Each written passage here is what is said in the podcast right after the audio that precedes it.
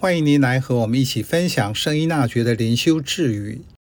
十月二日，让桀骜不驯的马操纵负荷，需要的是鞭策鼓励，而非拘控限制。在现代，有骑马经验的人不多，所以不知道骑马的装备及驾驭之术。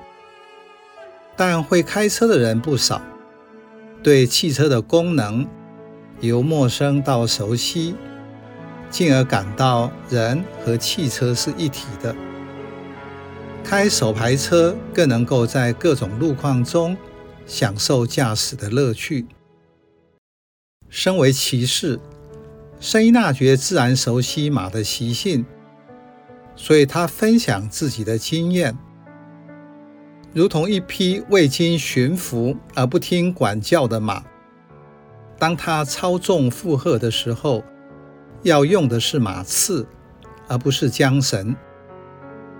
所以，对于不听管教的马，你要用马刺去踢它，把它的体力耗尽，免得它作乱，而不是随它的野性而行。我们不是游牧民族，可能不了解马刺的功能。马刺是一种马具。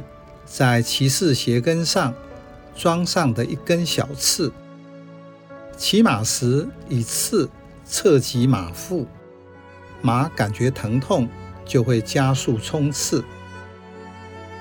马刺的刺激让马向前冲，缰绳的功能则是让马缩回动力。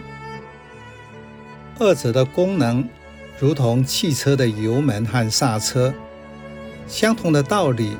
应用在对待不同的人身上，这个人的个性和特质是什么？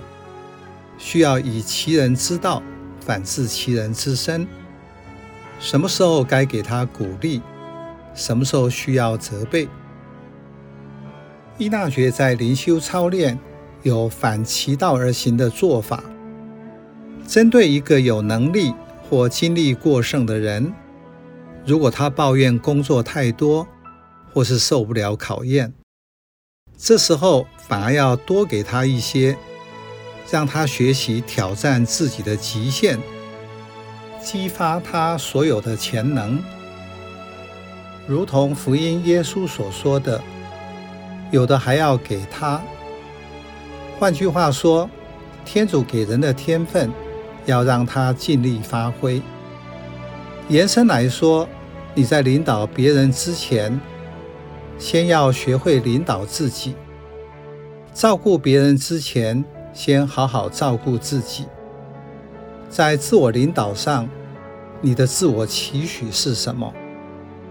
重点不在于你做了什么，而是你相信什么。这样对内在的动力，才能够正确的做出收与发。